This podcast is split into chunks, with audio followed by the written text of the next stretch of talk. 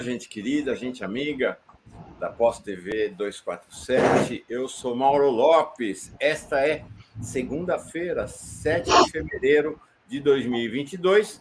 Este é Giro das 11. Eu sou a Camila França. Bom dia, direto de Salvador, na Bahia. Agora 31 graus na capital baiana, sensação térmica de bem quente, bem quente, muito mais que 31. Oxe, 31? 31, sensação térmica de 36. agradáveis. Oi, desculpa, fala. Sensação térmica de 36 graus, Mauro. Ah, Estou aqui derretendo. Aqui em São Paulo está agradabilíssimo 20 graus. Eu imagino que para você estaria, você estaria de casaco e tudo, mas. É. De capote, Nossa, de capote, como a gente de fala. De capote, é isso aí. Então, querida, segunda-feira. Segunda-feira de um fim de semana pautado no Brasil e no mundo pelos protestos ao assassinato do Moise, né? Exatamente. Foram diversos protestos, diversos atos que foram realizados ao redor do Brasil, como se disse, do mundo, aí é, em memória do jovem congolês Moise Kabagambe. Na capital carioca, a manifestação aconteceu em frente ao quiosque Tropicália, na Barra da Tijuca, no posto 8. É, também aqui em Salvador, também aconteceu, enfim, em todo o país, em São Paulo, na Avenida Paulista também aconteceu, em Goiânia, Estou vendo aqui dando uma pescada em nossa, nossa matéria que a gente publicou no final de semana. Então, diversas, diversas regiões, diversas cidades do nosso país realizaram protestos é, pela morte aí, contra a morte de Moise, do congolês Moise, que realmente abalou a todos nós, né? A gente. Essa questão da, do assassinato do Moise e do que, que a sociedade brasileira tem a ver com isto é o tema que atravessará esse giro das 11.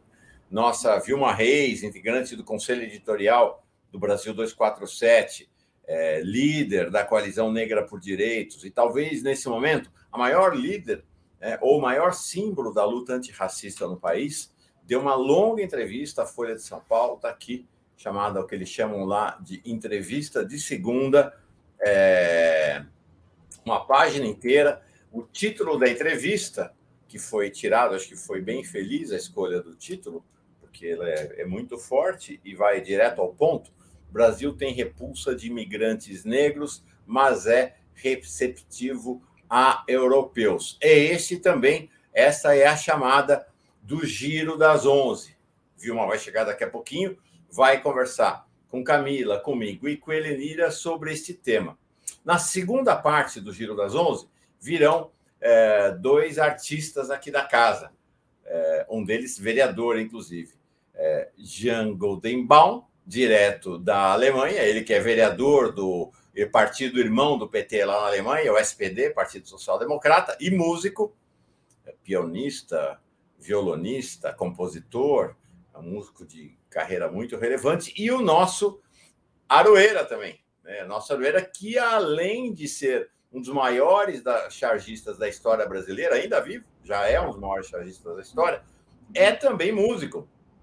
Ele toca sax maravilhosamente. Eles estrearam um programa na sexta-feira aqui na Pós TV 247. Ambos vêm falar sobre isso. Mas eu já combinei com o Jean que ele abre a, a participação deles falando sobre a repercussão. E, gente, foi enorme a repercussão do assassinato do Moise na Alemanha. Eu creio, sabe, Camila, que desde a morte da Marielle, nós tivemos muitas mortes, muitos assassinatos de negros. Todos os dias. Repercussão, né? Ah, o Luiz Alberto, lá no Carrefour, tivemos muitos. Mas acho que desde o assassinato da Marielle, muitos, centenas. Acho que este é o caso de maior repercussão. É, e a questão dos migrantes, dos imigrantes é, negros de diversos cantos do planeta que aqui estão, né? Vilma colocou o dedo na ferida. Fiquei muito emocionado ao ver na saída da manifestação da Paulista, é, e aí entrando pela Rua Augusta, uma verdadeira coluna de mais ou menos 30, 40 imigrantes angolanos dançando, cantando a plenos, a plenos pulmões o seu protesto e sua reivindicação de direito à vida aqui no Brasil. Muito forte mesmo. Então vamos ser atravessados por esse tema uh, nesse giro das 11 de hoje, Camila. Excelente, excelente. Bom a gente trazer esse debate para aqui também. Excelente texto, excelente entrevista que a Vilma concedeu. Ninguém melhor do que ela para vir aqui para falar com tanta propriedade sobre esse assunto. Todos nós, né? A gente vê aqui, aqui na própria Bahia também gente, as pessoas recebem os, os europeus, recebemos os europeus, mas sempre quando é de fato é, as pessoas negras, o Brasil não está está não, não recebe da mesma forma, né? não tem a mesma receptividade. Eu sei que a gente está com a nossa equipe muito desfalcada, viu, gente? Vou ser bem sincero, porque uh, muita gente de férias, algumas pessoas com questão de doença. Então, tanto a Camila quanto a Laís, são fundamentais aqui para a gente compor a turma do Giro, uh, tem vindo. A, a Laís às vezes tem dias até que não tem conseguido vir, e a, e a Camila tem ficado menos, né? A gente que fazia toda a primeira hora, estava começando a fazer a primeira hora juntos, ela fica menos tempo. Então tem que voltar correndo para a edição. Mas hoje, Camila, eu acho que você podia ficar um tempinho aqui com a gente para dialogar sobre essa questão com Vilma e com a Helenira. Pode ser? Pode sim, vamos sim. Tá bom, fechou. É, deixa eu saudar a comunidade que chega aqui, aí você apresenta para nós os outros destaques da edição desta manhã no Brasil, no nosso site, o Brasil 247. Silvânia Alves da Silva, Silva, chegou cedinho aqui com a gente, como todos os dias, chegou às 10 da manhã aqui. Manuel Pereira, mandando também é, o seu a sua saudação e dizendo: os negros e mulheres precisam ocupar seus lugares na administração do Brasil, nos estados e nas cidades. O Guimafer, ou Guimafer, é, não, não, sei exatamente qual é a pronúncia, Guimafer, mas está aqui. Você chega aí, seja muitíssimo bem chegado como novo membro e membra. Ah, pessoal do M70, que é lá de Salvador, pessoal. A candidatura de Vilma, Vilma Reis para deputada federal já está certa. Ó, até onde eu sei, está certíssima, né? Todo mundo é pré-candidato agora. Essas questões ainda não foram definidas, oficializadas, mas até onde eu sei, tem um clamor na Bahia pela candidatura de Vilma, né? É, a Eugênia manda aqui é, a, a saudação dela também, Roberto Silva, com a gente aqui todo dia, o Fernando Nascimento sempre mandando a saudação dele a toda a América Latina. É, o Guilhermino Mendes também mandando a saudação dele a toda a gente. Era, era um bordão meu, sabe? Sei lá porque eu, eu, eu perdi esse bordão, mas o Guilhermino me lembra. Quero saudar, então, todo mundo que chega de todo o Brasil, de todo o planeta e de todas as galáxias para esse giro. Porque é o seguinte, Camila, a gente sabe lá Deus onde chegam os sinais das redes é. sociais, né? Não sei se eles estão restritos aqui a essa a esse nossa bolinha chamada planeta Terra. É, Talita Santana chegando aqui. É, quem mais chega aqui? Olivia Husler, como sempre. É, o José Eduardo Santana já dizendo aqui. Vilma tem, já, já tem meu voto. Mais alguma saudação aqui que você quer destacar? Acho que acabou de chegar o superchat aí, você consegue puxar? Consigo sim. Corda Bamba, bom dia, Mauro, Camila e comunidade. Só na gira mesmo para tratar este assunto a fundo. Gratidão, Mauro. Ah, e a Ana, do casal Corda Bamba, me escreveu essa madrugada. Era antes das seis da manhã já, falando do pesar e preocupação deles, porque neste domingo, as UTIs do Distrito Federal chegaram a 100% de ocupação pela Covid. Pela Covid, mais uma vez. Né? Foi nosso tema na semana passada com o doutor Eurico, e em breve eu vou anunciar aqui, nós vamos ter uma aula sobre a questão da virologia e, afinal, por que, que essa pandemia não acaba nunca. Situação de enorme preocupação. E a Ana dizendo: a gente não tem jeito, a gente está trancado aqui em casa, né? porque o risco é muito grande, de fato, é muito grande. O Mauro, eu, eu quero concordar com a Isabel Cristina Joia aqui, ó. melhor programa do 247. Ah. Adoro Mauro Lopes e seus convidados. E convidadas, e convidadas. Todo mundo, é isso aí. O que, que nós temos mais de destaque no noticiário essa manhã, Camila? Vamos lá, vamos lá. Falando aí em campanha, em pré-campanha, todo mundo já pré-candidato. A campanha de Lula terá 5 mil comitês populares espalhados pelo Brasil. Na semana passada, o PT reuniu 3.400 militantes para traçar as estratégias da disputa o encontro tratou do projeto de criar até 5 mil comitês populares de luta em todo o país. Eu lembro que eu dei essa, essa matéria há um tempinho, eu mesmo que fiz essa matéria, e agora concretizando, confirmado esta reunião no, na semana passada, de que serão abertos 5 mil comitês populares de luta em todo o país. A por ideia sinal... é... Oh, perdão, perdão, perdão, por favor. A ideia, Mauro, é reforçar aí essa, essa questão do olho a olho, né? Por intermédio de uma rede que envolva movimentos sociais e também a população. E esses comitês serão, é, serão criados também juntamente com movimentos sociais e outros partidos do campo progressista, como o PCdoB e o PSOL.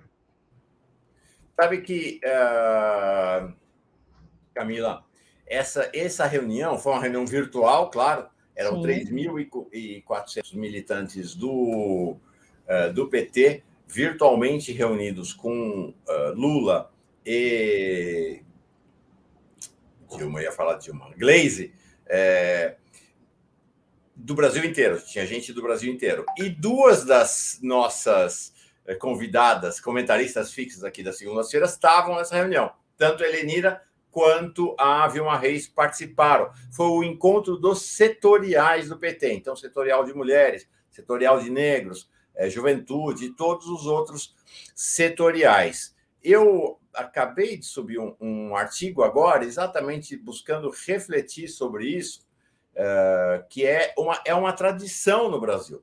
Né? Há uma tradição no Brasil de estabelecimento de comitês populares, principalmente nas campanhas eleitorais ou nas grandes campanhas populares, você estabelecer comitês que se espalham porta a porta, né? que se espalham no, em cada bairro e que aí vão fazer a campanha porta a porta.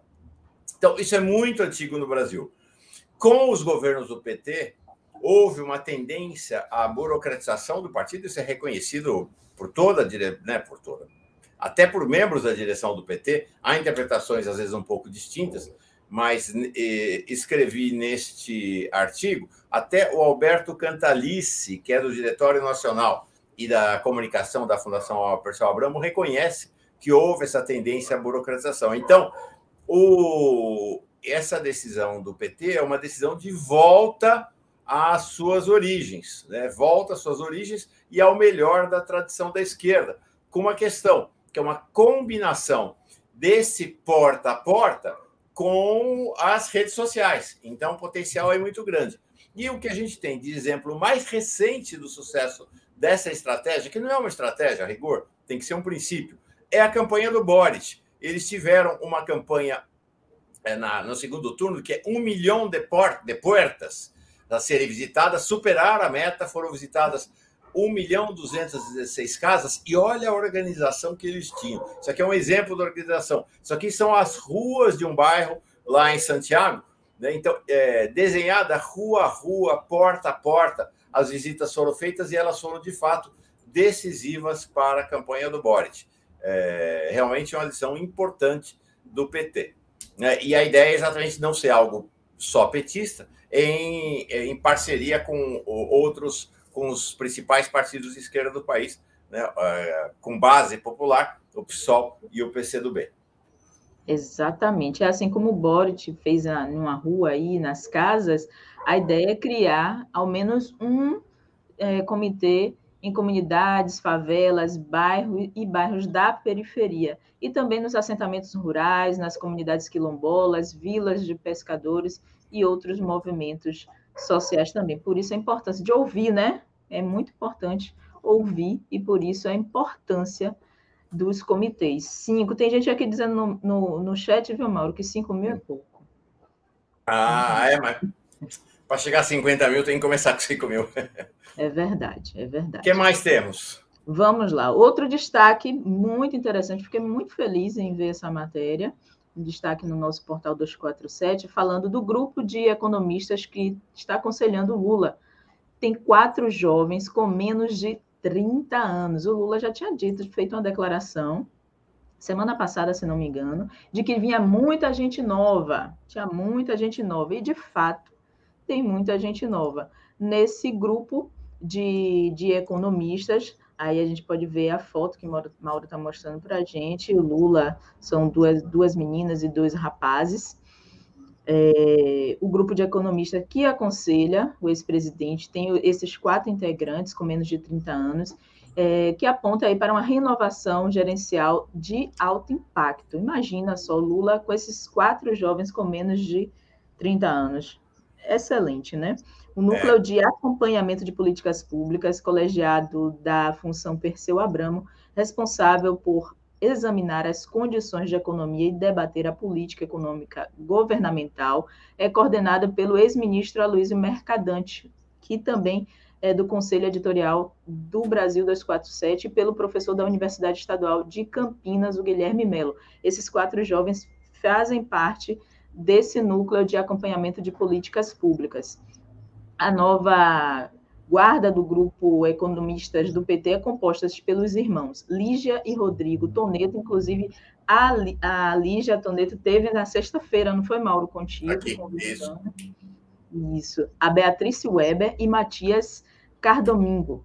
Eles são os quatro jovens que estão compondo aí a equipe que vai aconselhar Lula. Eu acho a Força Jovem, como o Roberto está colocando aqui, Força Jovem é excelente, precisamos muito.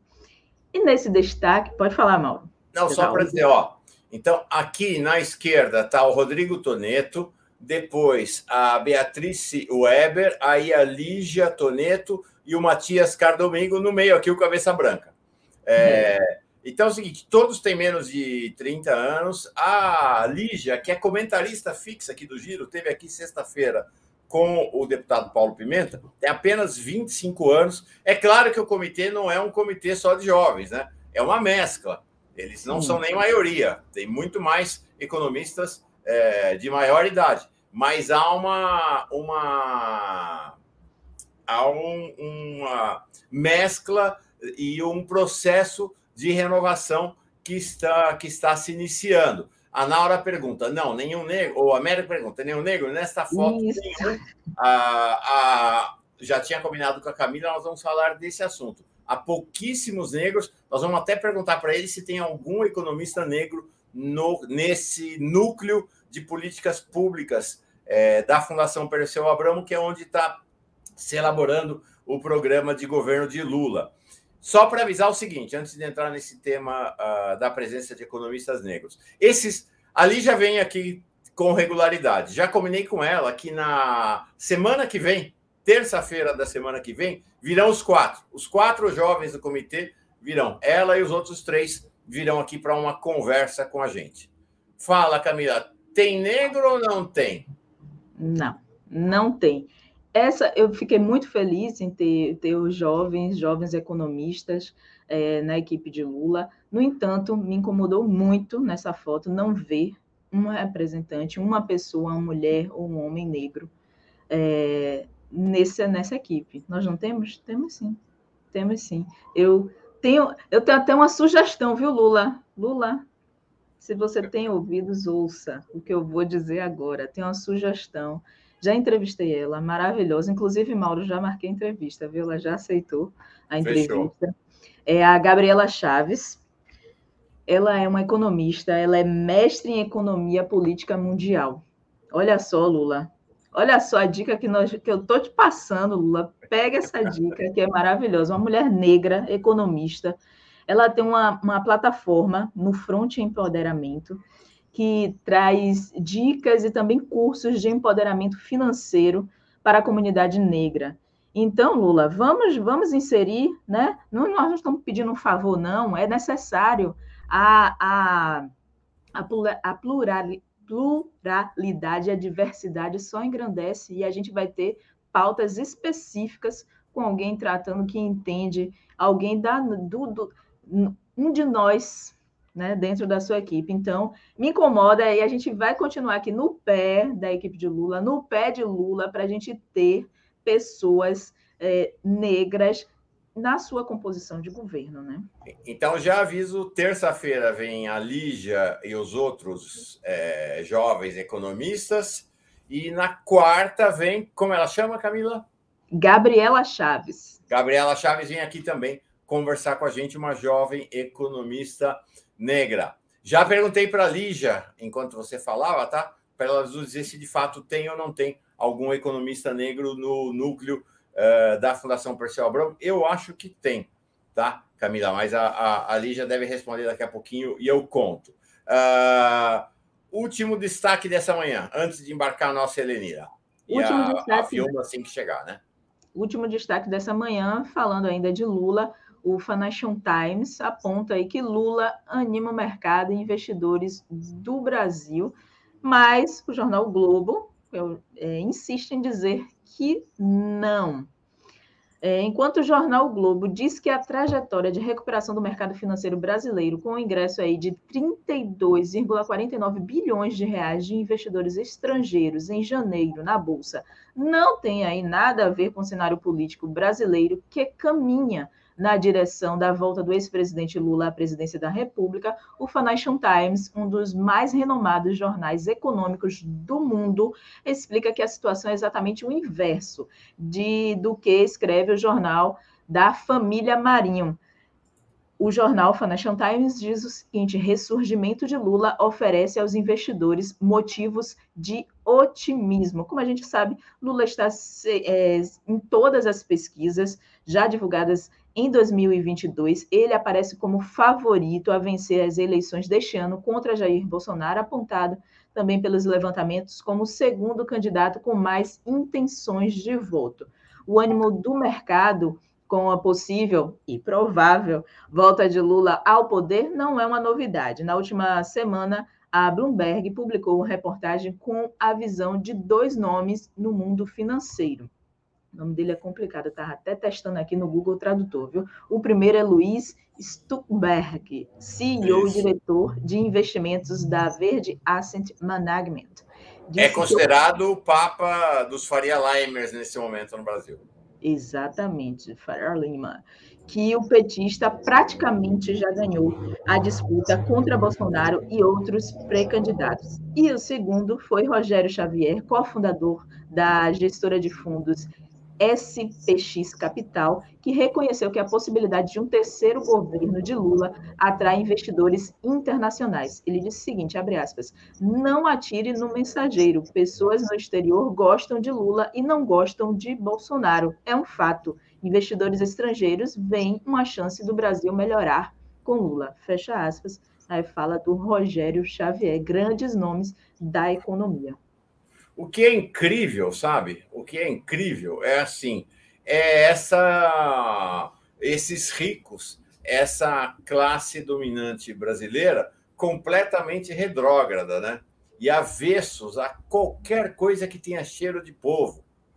Como disse uma vez o último dos militares presidentes, na época da ditadura, eles preferem cheiro de cavalo ao cheiro de povo. Né? Eles preferem o cheiro de cavalo nas hípicas onde eles e seus filhos e netos vão desfilar em cavalos que custam mais do que, às vezes, dois, três ou quatro apartamentos populares, do que o cheiro, o perfume do povo brasileiro. Então, enquanto lá no exterior, o Financial Times, que é o maior veículo de economia do país, claro, neoliberal, de orientação neoliberal, maior veículo de maior mídia, uh, maior jornal de economia do planeta, eu digo é, ele admite que há uma animação do mercado, chamado mercado brasileiro, os investidores, os ricos, os muito ricos, com a possibilidade de vitória de Lula, o Globo, o Estadão, a Folha, fica aqui plantando fake news dizendo que o mercado tem medo de Lula. Ah, faça-me o favor.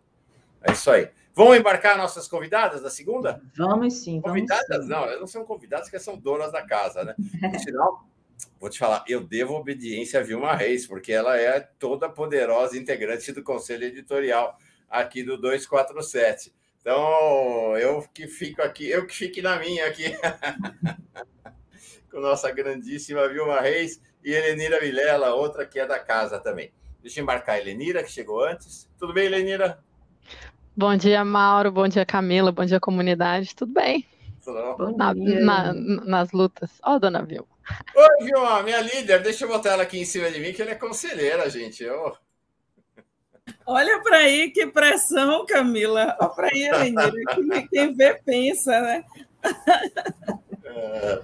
Bom, nós, Vilma, primeiro lugar, nós somos tudo, ó, horizontalidades. É isso aí, tamo junto. Parabéns pela entrevista da Folha, altíssimo impacto. Nós vamos falar. O tema nosso hoje é isso. Vamos falar, queremos te ouvir.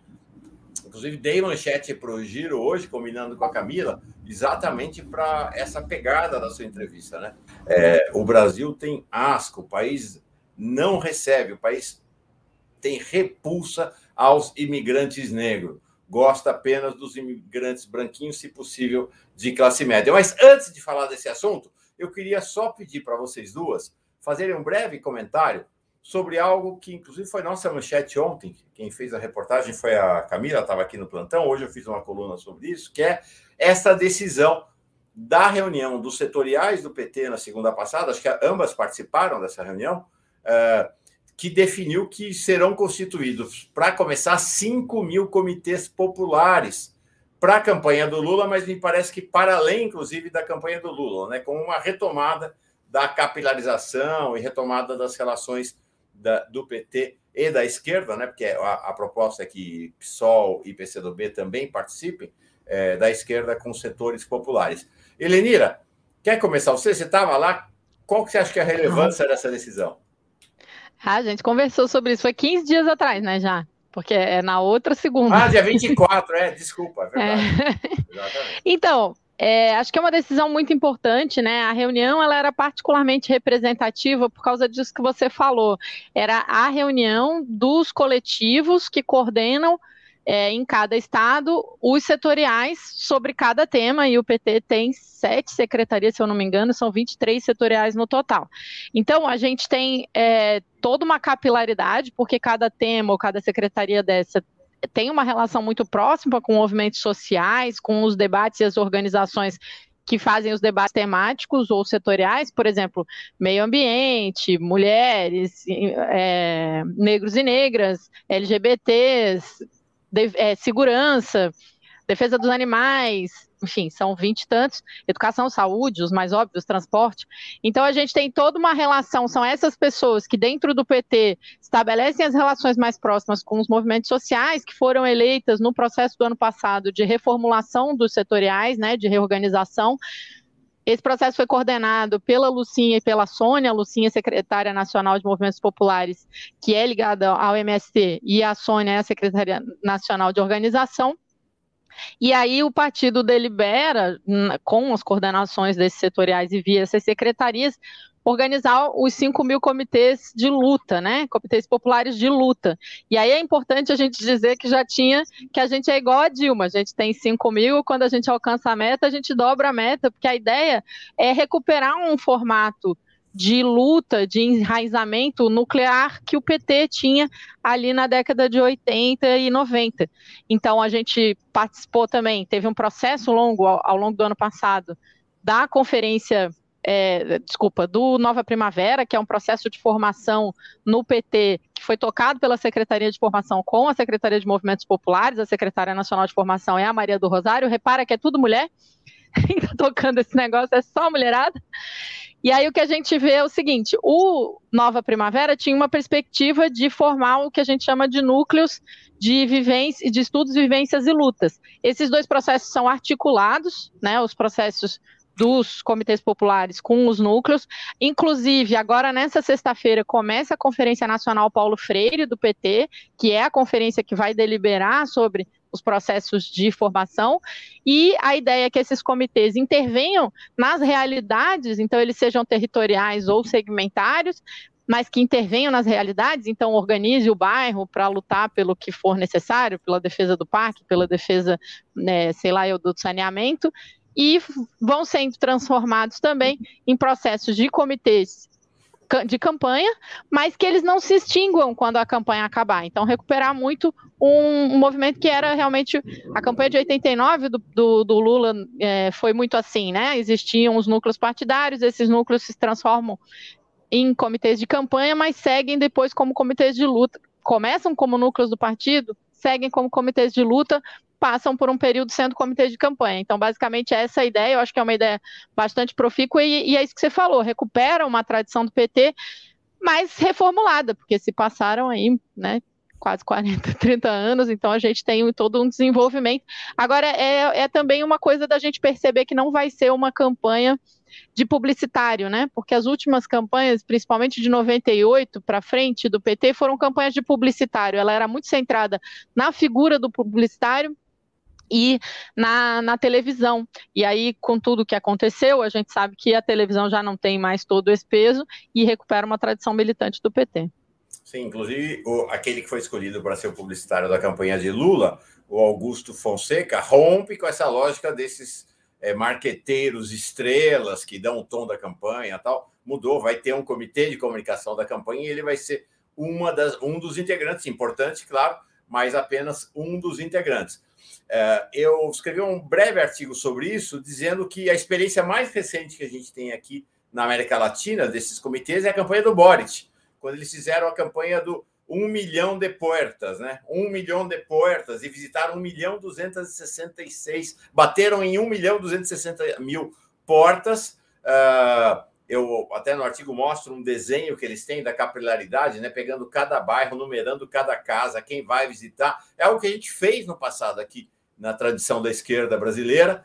Né? As igrejas evangélicas fazem muito, especialmente o pessoal da Testemunha de Jeová. Quem mora em casa nunca, já com certeza já teve uma dupla da Testemunha de Jeová batendo ali na porta para fazer a, a campanha deles e que agora busca se retomar, mas, né, Vilma, num outro cenário, porque agora você articula essa estrutura geográfica com a capilarização das redes sociais, né?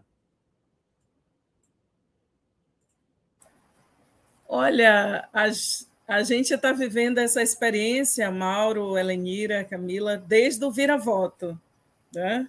Com era só mais uma semana ali e a gente tinha desmontado aquela aquele horror, né? E, mas foi um aprendizado muito forte e um envolvimento da população desde a campanha de Haddad que para a gente é muito forte, mas eu, eu iria mais atrás. Diante do momento do ataque que Serra fez à campanha de Dilma, nós, os movimentos sociais, é, destacadamente o, os movimentos feministas antirracistas, né? a gente foi para cima de um jeito né, que o, o próprio a próprio povo lá do o, o grupo lá do Serra teve que se rearrumar na cadeira, porque eles não esperavam a nossa reação e uma reação na base. Né? Não era assim, não, porque o marqueteiro. E penso, tem uma coisa aqui importante que você e a Lanira estão levantando aqui, que é o seguinte: na hora que eles querem fazer o, terceiro turno das eleições, eles, eles não vão. Nessa eleição de 2022, Camila, eles não vão conseguir fazer o terceiro turno. E os comitês populares de luta, antes, durante e pós-eleições, é exatamente a sustentação para não ter a, o perigo do terceiro turno porque o companheiro Lula e essa nossa bancada de luta no Congresso Nacional, nós precisamos ter, usar o nosso tempo para tirar o Brasil dos escombros. Né? A gente não vai poder perder tempo nessa quimera política. Então, desde a eleição, aliás, quando eles começaram o ataque ali em 2005, né, a gente não sabia o nome ainda. Né? a gente não estava falando os nomes ainda. Mas, como diz a nossa grande companheira Marilena Chauí, né, a gente fez um ensaio de cidadania. Né, Elenira? Um ensaio de cidadania. Mas esse aqui agora, de 2023 em diante, não pode ser um ensaio. Né? Então, Nós não podemos ter o marqueteiro que depois vai ser colocado no banco, né? E essa, por exemplo, essa reunião nacional do grupo Prerrogativas com, com, com, com os movimentos como Transforma MP e com a associação dos procuradores do Ministério Público é um início de concertação política fundamental. Né? Mas a gente precisa de milhões defendendo o próximo governo do presidente Lula. Então, são nos comitês populares de luta, que é um pós, né? é quem dá sustentação, é quem vai para a rua, é quem fala do que é o governo e do que o governo está construindo na esquina. Nós precisamos ali, na hora de fazer a roça de meia, quem é da roça sabe o que é que eu estou falando, né? Na hora da gente fazer a, a roça de meia, que é uma forma é, comunitária fantástica de organização do nosso povo no campo, a gente, quando estiver ali, na hora da pesca artesanal, na hora da gente fazer a colheita coletiva, em todos os nossos movimentos também de pequenos agricultores e agricultoras, nessa hora, na hora em que a gente está fazendo o mutirão, ou vou usar uma palavra mais antiga, digitório, né? para construir, bater a laje, né, Camila? A gente sabe como é o mutirão e o digitório, né, que faz o feijão para bater a laje. Ali tem que ter os, as representações do comitê fazendo política e conversando política. Esse que é o sentido que nós entendemos dos comitês populares, é, enquanto decisão publicizada e partilhada, dialogada no 24 de janeiro, não por coincidência, dia da revolta dos malês, dia de Luísa Maim, né? Essa mulher que, quem não conhece ainda Luísa Maim, que a gente olha o livro Um Defeito de Cor. Né? Estou com ele no instante, no dia ainda, mas vou cumprir, viu? Vou cumprir. É, são 600 e... Essa, essa Vilma, Camila, ele, é impressionante a capacidade que ela tem de. Ela vai pegando as coisas, de articulando e costurando. Melhor discurso. Nossa, é muito chocante. Olha o perfil. A professora aí briga se a gente não fizer. Olha o perfil Právida aqui. Vilma, estudei em São Lázaro e via você por vezes reunida perto do pátio Raul Seixas. Um abraço, querida. Ah, velhos tempos, anos 90, a gente na Faculdade de Filosofia e Ciências Humanas. Oh, delícia. Patrícia Lessa manda o apoio dela. E deixa eu ler aqui o, o superchat da Ana, do casal Cordabamba, que já serve como inspiração para a gente entrar no tema de hoje. Pois é, quantos alemães, franceses e italianos não ganharam terras quando vieram ao Brasil? E os negros e indígenas para serem apenas a mão escrava. Então, Quero mostrar para vocês aqui, mais uma vez, a gente mostrou na abertura é, do giro. Opa, espera aí que Vilma está mostrando algo para nós antes. Vamos lá, deixa eu abrir aqui. Deixa eu mostrar a Vilma inteira. Olha aí. Ah, tá aí. Mauro, ah, ah. esse é o livro do professor Hélio Santos, que conta essa história da imigração europeia e como foram feitas várias tentativas para embranquecer esse país e ele ser só branco. A busca de um caminho para o Brasil, a trilha do ciclo vicioso. Ele vai falar aqui das, dos primeiros imigrantes em Nova Friburgo desde 1808. É muito importante. Economista, homem negro. Né? Você estava aí com Camila conversando, eu estava ouvindo. Ah, que... Pronto, outro recado aí para o Lula, viu? É, ele vai ouvir, ele vai ouvir. É, ó, então, a, a Ana do Cordabamba, com, essa, com esse superchat dela, serve como, então, né, ele, ela nos empurrou suavemente para o tema, que é o tema do giro de hoje. Eu mostrei mais cedo, a Vilma ainda não estava, essa importantíssima entrevista que ela deu para a Folha de São Paulo, é chamada Entrevista da Segunda, uma entrevista de página inteira, que está tendo uma grande repercussão, grande repercussão mesmo. Vilma, é, eu queria que, a partir disto, você formulasse para nós assim quais são, é, na tua visão, eu selecionei várias, vários pontos da entrevista, é uma quantidade de pontos centrais que você traz, né?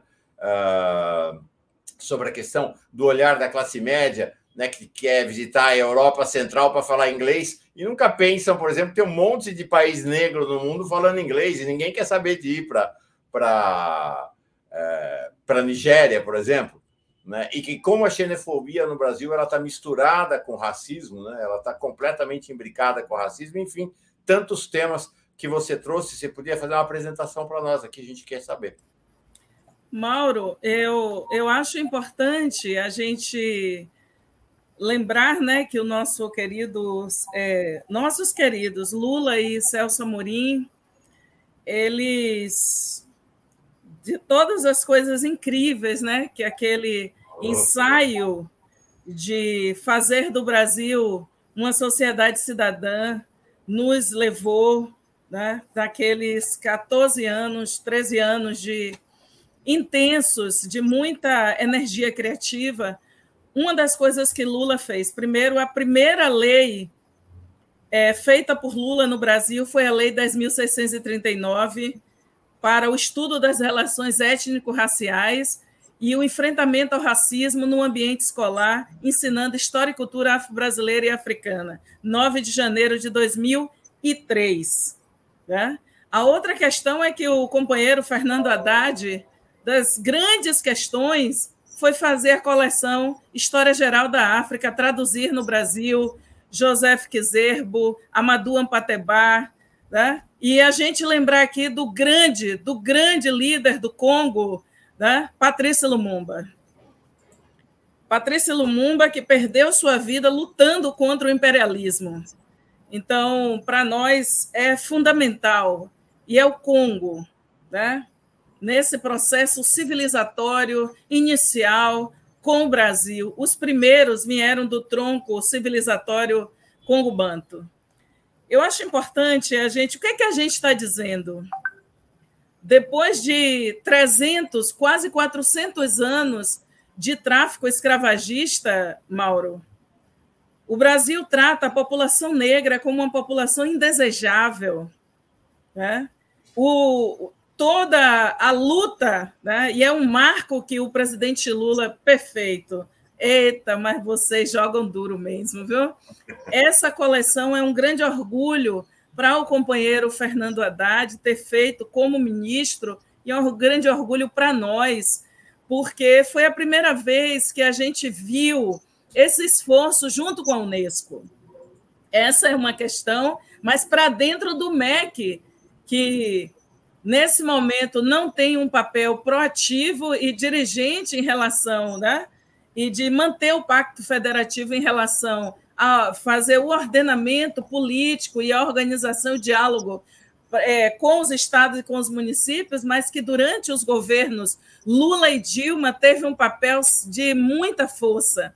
Nós não teríamos o Enem com tudo que o Enem garantiu, não teríamos o Brasil, é, o Ciência Sem Fronteira, o ProUni, o FIES com justiça racial de gênero e territorialidade, sem essas gestões. E essa coleção que traduziu esses e essas grandes historiadoras, historiadores, né?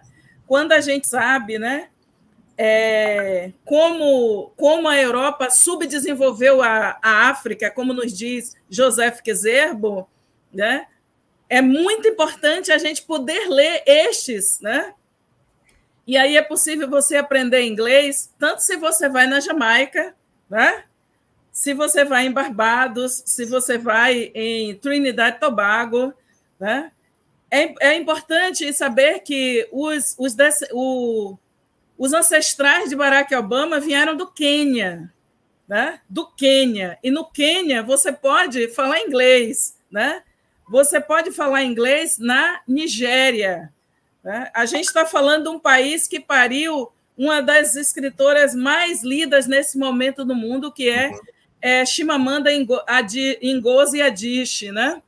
uma jovem escritora, hoje, né, já aqui na nossa nosso grupo dos 40, 50, é, Chimamanda, essa mulher que disse né, do perigo de uma história única, né? Ela é da terra de um outro né, um Nobel da literatura que é o Alessa Soinka, né, que disse: o tigre não, não discute né, com os seus algozes, ele mostra a sua tigritude.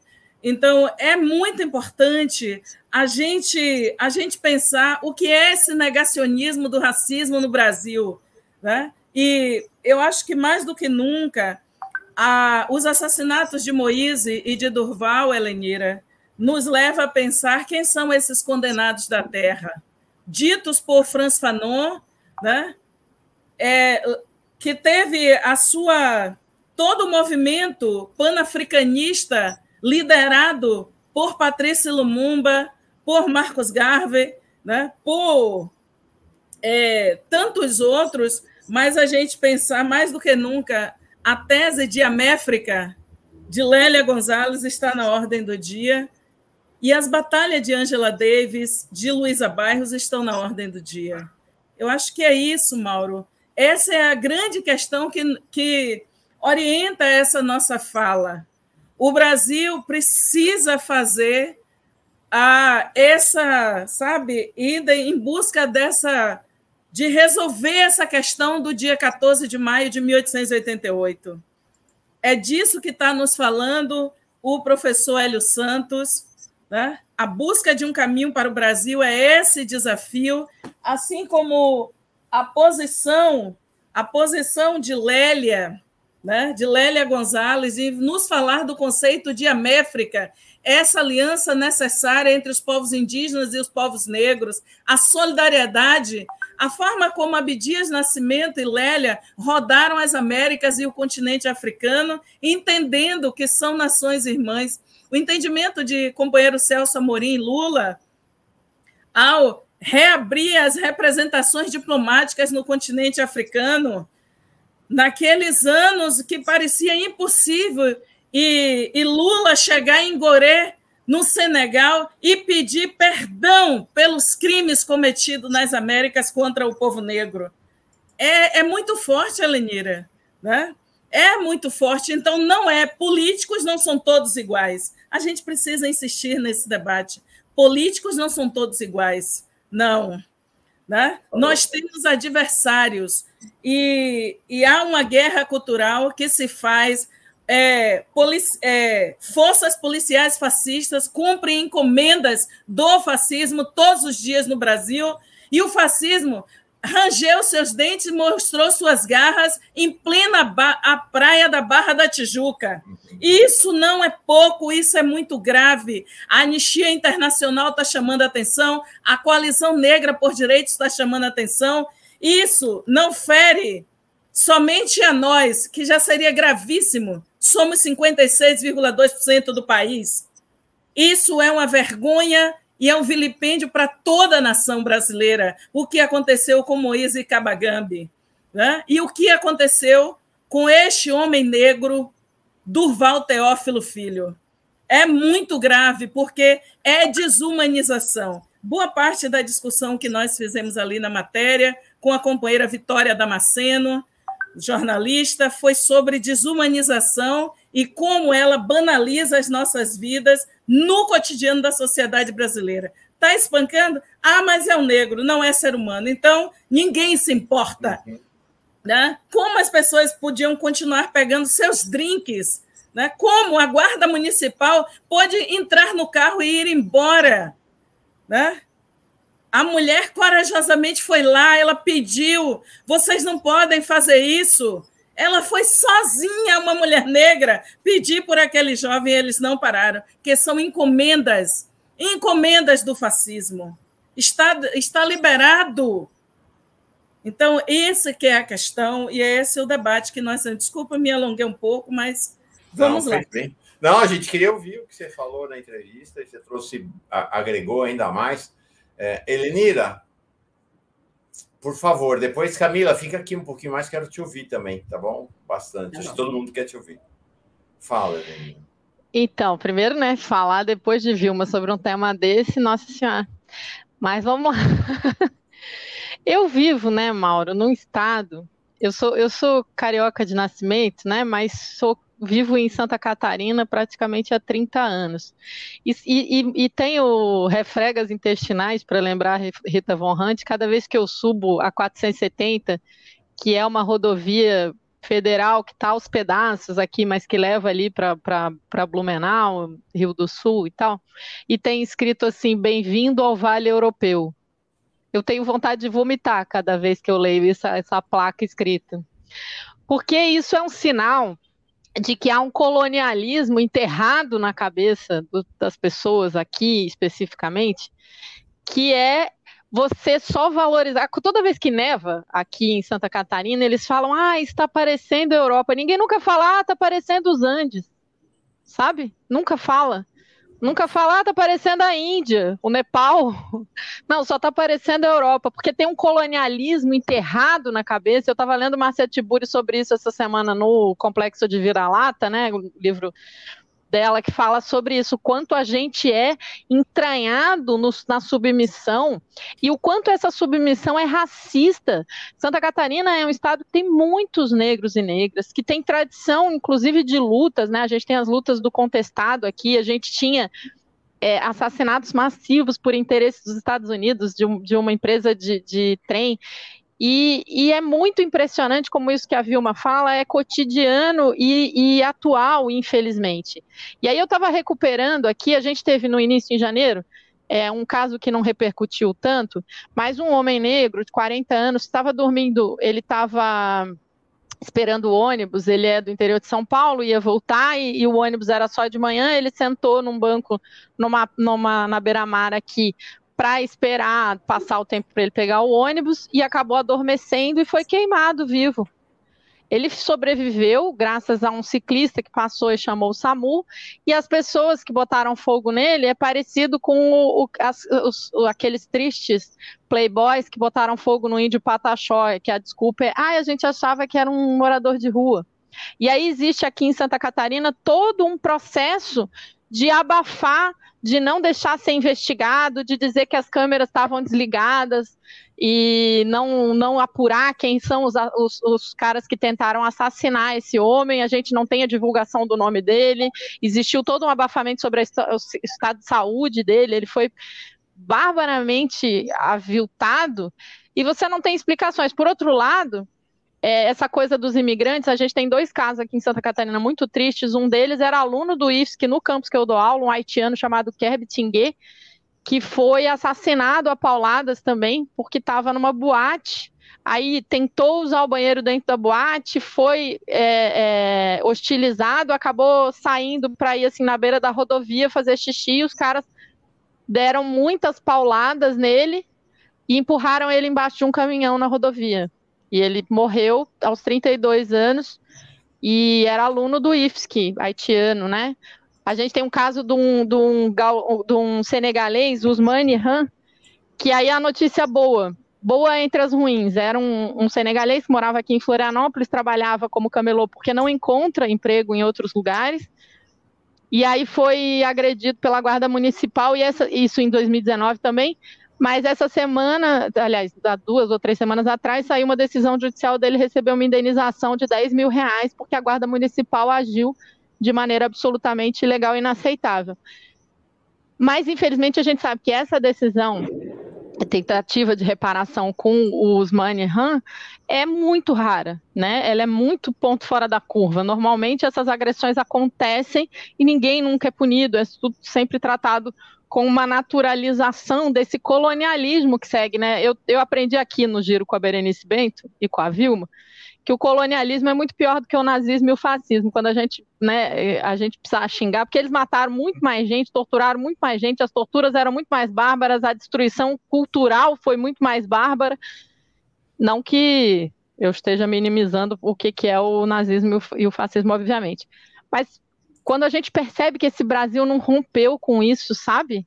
Eu, eu tenho tanta, tanto, tanto incômodo com essas placas quanto eu tenho quando eu olho uma rodovia que se chama Castelo Branco ou é, saúda algum dos, dos ditadores, porque a gente saudando as pessoas que vieram aqui para destruir, é claro, Santa Catarina é um lugar que tem muitos é, descendentes de italianos, alemães, pessoal das colônias, que são pessoas ótimas, que estão construindo suas vidas, que não tem, né? Mas só que essa herança de achar, e eles, não, alguns, é engraçado, você fala com eles, eles nos consideram brasileiros até hoje. Já é quinta geração, as pessoas, e, e eles não vêm para cá, né? Eles vêm trazer um pedaço de lá e, e só valorizar. Então, acho que é um processo de desenvolvimento que a gente precisa reescrever mesmo, né?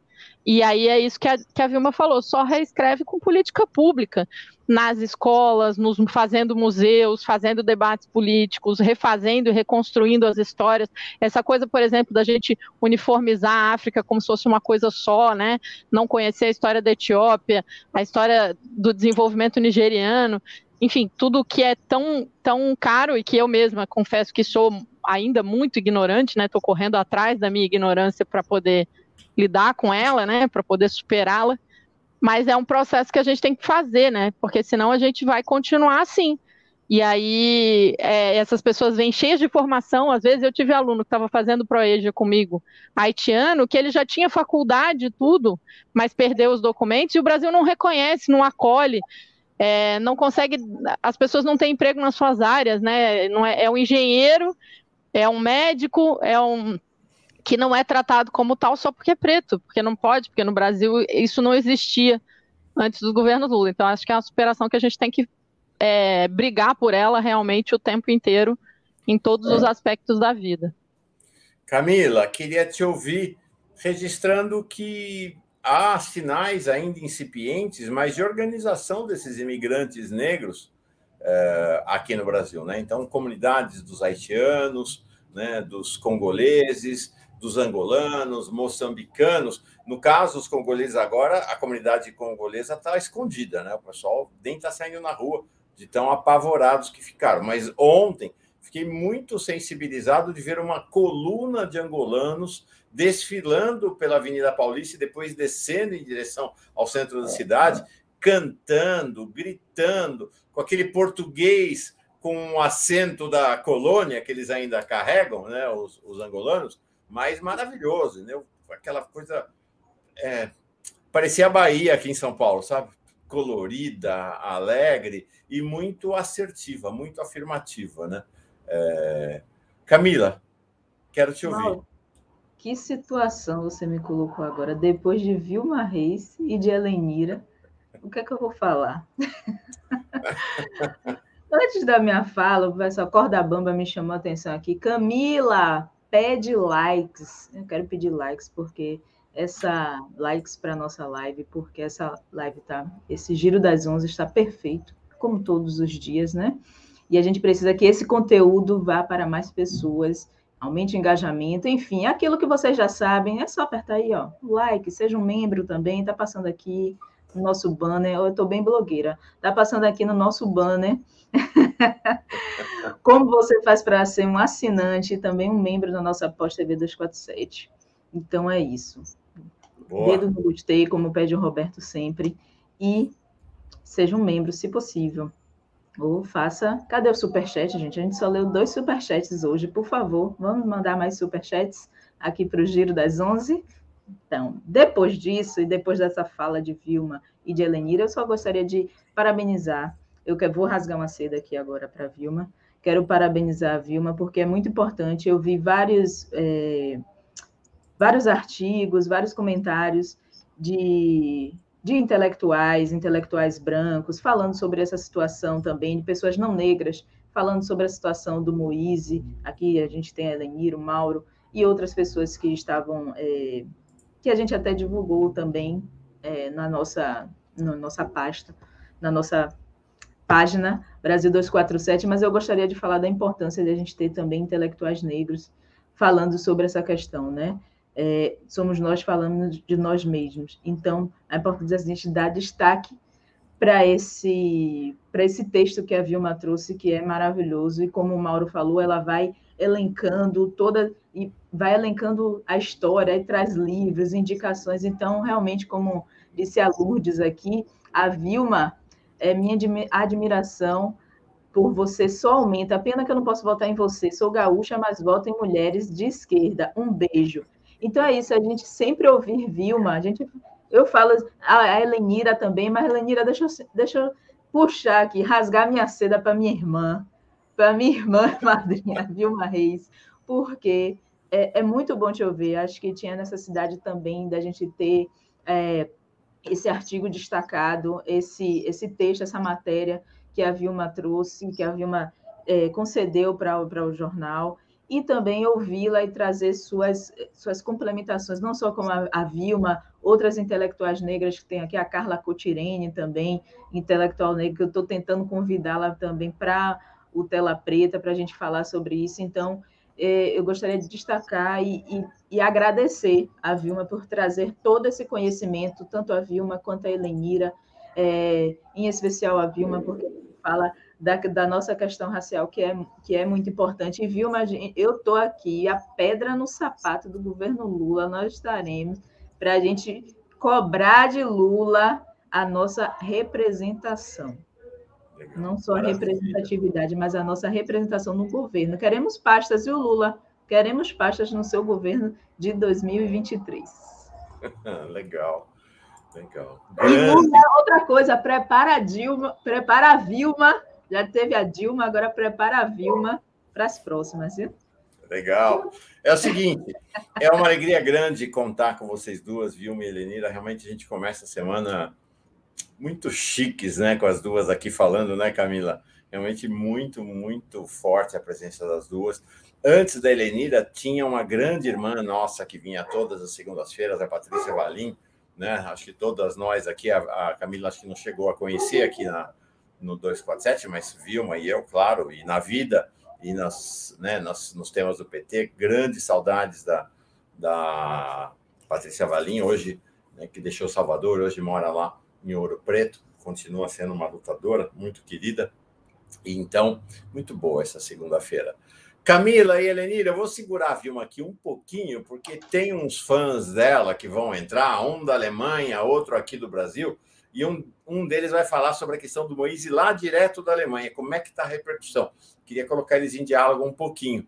Então, vou embarcar os dois e vou liberar a Camila para ir é, fazer bombar nosso, nosso portal, Brasil 247, e liberar a Helenira para fazer tremer Santa Catarina e o Brasil. Como diz o pessoal do Levante, fogo nos racistas. É isso aí com eles não tem conversa. Nós não vamos botar fogo em ninguém, literalmente, não. mas é o seguinte: não tem conversa com racista, é a lei e é a força da presença preta em cima deles aqui no Brasil e das suas aliadas e aliados, como Elenira e eu. Beijão, Camila e Elenira. Obrigado. Mauro, Beijo. só uma frase. É, tem um pessoal dizendo que não quer visitar o Sul porque é assim. Olha, pois venham. Santa Catarina é o lugar de Antonieta de Barros, primeira mulher negra a ser parlamentar no Brasil. Então, venha, porque tem Marlina, tem Ana Lúcia, tem gente na briga aqui, tem uma comunidade negra linda, forte, que produz muito e que está conquistando seu espaço. Beijão, Mauro, beijão, beijão Vilma, obrigada, beijão, Vilma, obrigada, Camila, até a próxima. Até Beijo, a próxima. Beijão, Vilma. Beijo, Mauro. E tchau, tchau. Tchau, querida. Então, deixa eu marcar direto da Alemanha, Jango Neymar. Direto do Rio de Janeiro, Renata. Nossa, nós estamos muito chique hoje aqui, viu? Tudo bem, Jean? Como está você? Olá, meus amigos. Prazer estar com vocês novamente. Oi, Arueira, nosso chargista. Saudade de você, Mauro. É, analista político. Esse cara é muito multifacético. Como Não, e, e faço malabarismo no sinal também. Você precisa ver. Que bom que vocês estão aqui. O motivo da vida Tudo bom, dois, Vilma? É... Oi, Jean. Oi, Aroeira. Eita, que dupla, viu? Uau! É demais, chique demais. Eles foram sexta-feira à noite, os dois juntos, no Boa Noite, para falar do programa deles que estreou sábado. E agora essa dupla está todo sábado, 14, duas da tarde, né, gente, no horário de Brasília? Né? Da tarde. É, aqui com um programa sobre música, maravilhoso. Eu assisti o primeiro sobre Bob Dylan. Então, eles vêm falar aqui. Mas primeiro que ambos disseram o seguinte: se quer que a gente entre, tem que segurar a Vilma aí para a gente dar um beijo, dar um oi nela. Em primeiro lugar. Isso mesmo. E segundo, que o Jean queria comentar a questão da repercussão do assassinato do Moise e dos protestos aqui no Brasil, na Alemanha e na Europa, e achei que era importante estabelecer esse diálogo entre vocês. Conta, Jean, como é que está a repercussão?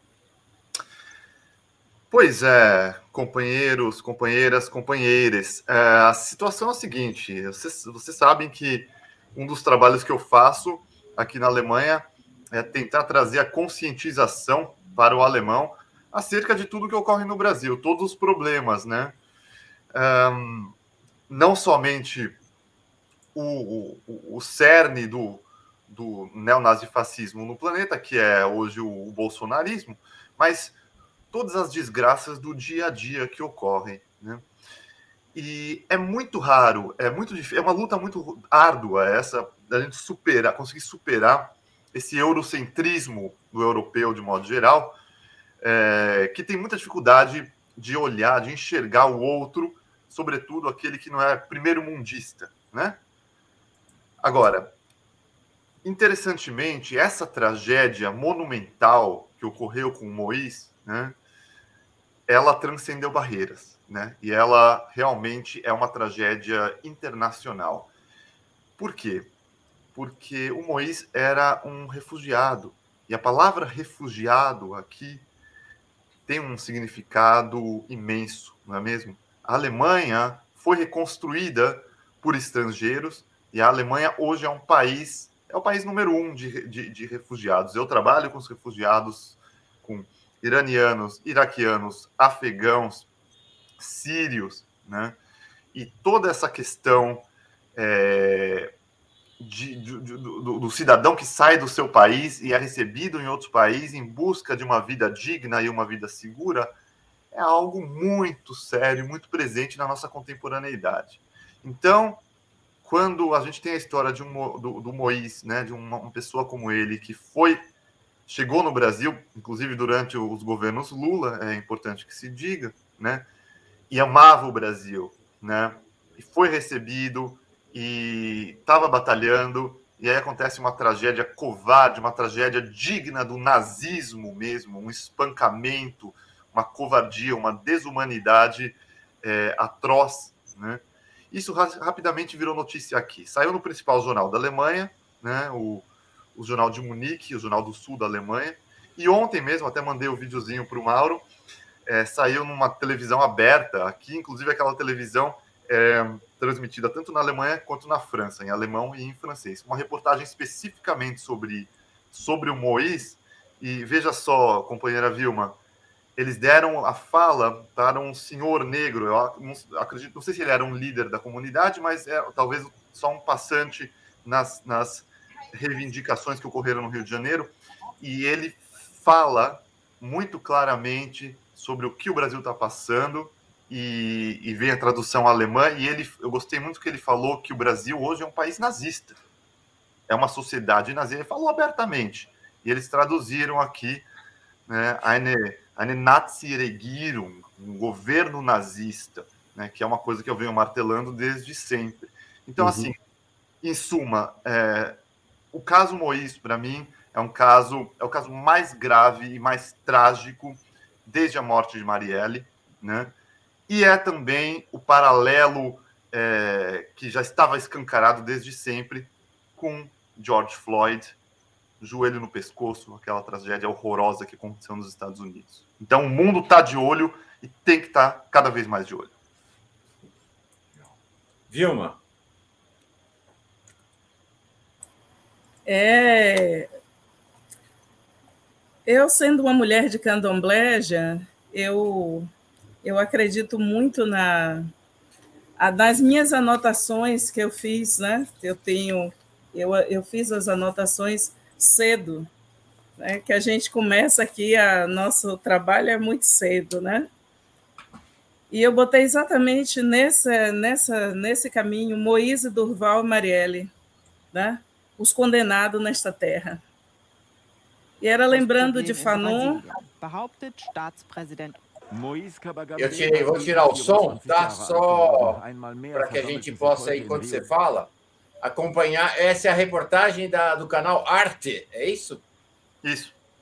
Tá? Então, enquanto o Vilma vai falando, vou, vou mostrando a, a, gente vai vendo aqui a reportagem do jornal. Desculpa, Vilma, pela Não, é, então eu penso que é uma situação de vilipêndio mesmo com o Brasil, mas é, uma, é, um, é algo muito grave internacionalmente, porque nós temos leis de ajuda humanitária, né? nós temos leis para. Nós temos um marco legal para toda a questão dos refugiados. Você foi em cima, Jean. Você foi em cima da questão. Nós temos todo um marco legal.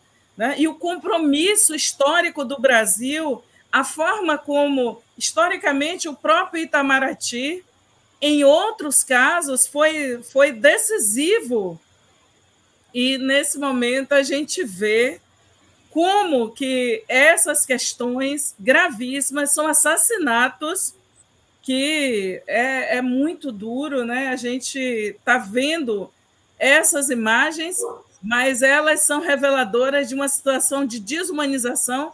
E eu chamei Jean aqui, conversando aqui, Aroeira e, e Mauro, eu chamei de encomendas do fascismo são encomendas do fascismo. E a reação da comunidade é, imigrante africana e, do, e caribenha que buscou o, o, o refúgio no Brasil, né? mais do que nunca nós precisamos colocar é, toda a luta que Patrícia Lumumba, que Abdias fizeram para que nós não chegássemos a esse ponto e nós chegamos. Já? Abdi, é, Lumumba ele perdeu a vida dele lutando contra a, as encomendas do Império. Amilca Cabral, né? Paula Fontes. E eu diria que mesmo uma mulher que doou a sua arte, a sua vida, como Miriam Makeba, né? E é importante que você destaque que a Alemanha é construída por mãos imigrantes. Né? E quantos anos que a Alemanha está tentando fazer a sua concertação política e que nenhum, nenhum dirigente, nenhum membro de parlamento pode fazer né, apologia ao nazismo na Alemanha. Então, nos lembravam aqui os companheiros e companheiras que estão na luta nas, nos jornais, dizendo como que esse atual presidente do Brasil, na hora que ele fez apologia à tortura, ele deveria ser imediatamente preso no Brasil. Imediatamente. Porque muitos outros se sentiram à vontade. O nosso abolicionismo penal é para defender os direitos humanos. Né? A gente não vai se confundir. Nós não vamos nos confundir. Olha, é muito importante essa leitura e que as TVs, a cobertura da imprensa internacional, da Spiegel e outros, né, que estão em cima desse caso, porque não é possível que o Brasil virou isso e a leitura do representante da comunidade congolesa, né, que você traz aqui, ela é certeira. O Brasil é um país racista e o Brasil tem aprofundado. Você, Jean, alguns, alguns meses atrás, você trouxe a, a questão da gravidade que foi do encontro do presidente da República do Brasil e dos seus filhos com uma representante da extrema-direita alemã. Né? E tudo isso é o caldeirão da extrema-direita fervendo internacionalmente. Né? A própria insistência do atual presidente do Brasil de ir para a Rússia nesse momento é para confundir, inclusive, as nossas cabeças. E por isso é tão importante a, a posição da Alemanha. É um jogo.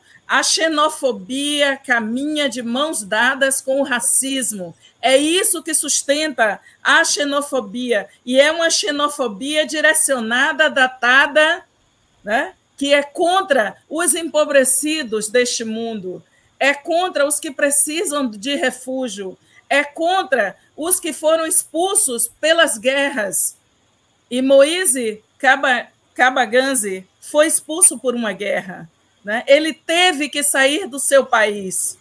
Então, é muito duro o que a gente está vivendo. Muito obrigada por essas leituras.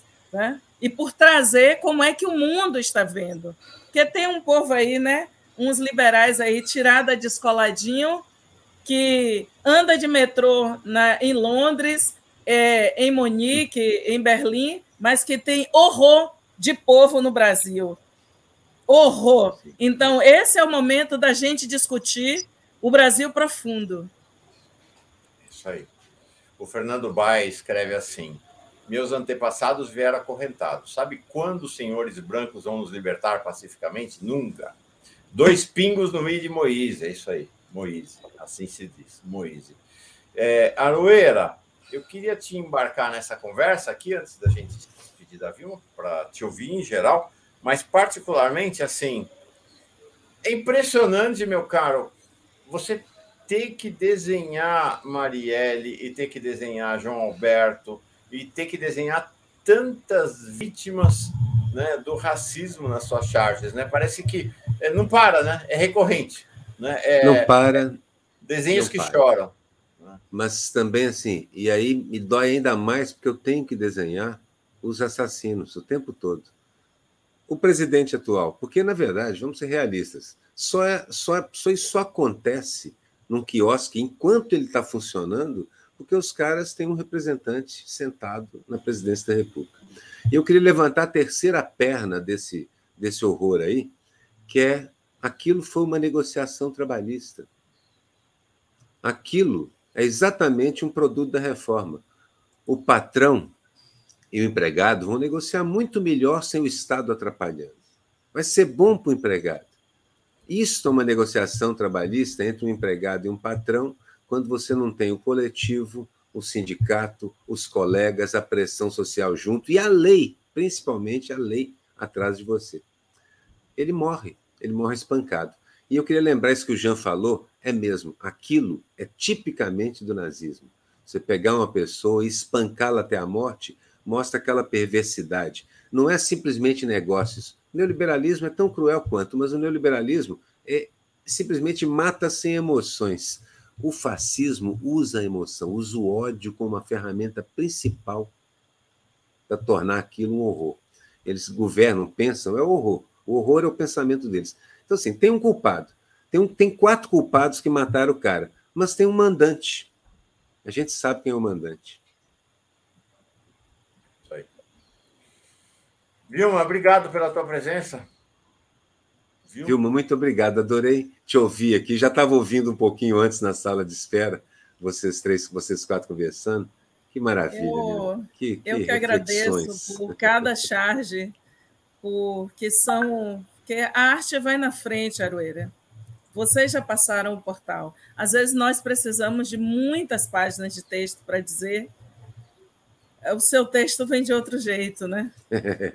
Então, assim. e agradeço mesmo pela possibilidade. Fica aqui a nossa solidariedade àquele jovem também assassinado ontem dentro de uma delegacia por um policial, né? Uhum é muita covardia, é o fascismo com os dentes arreganhados no país, é. e são encomendas do fascismo que a gente tem visto.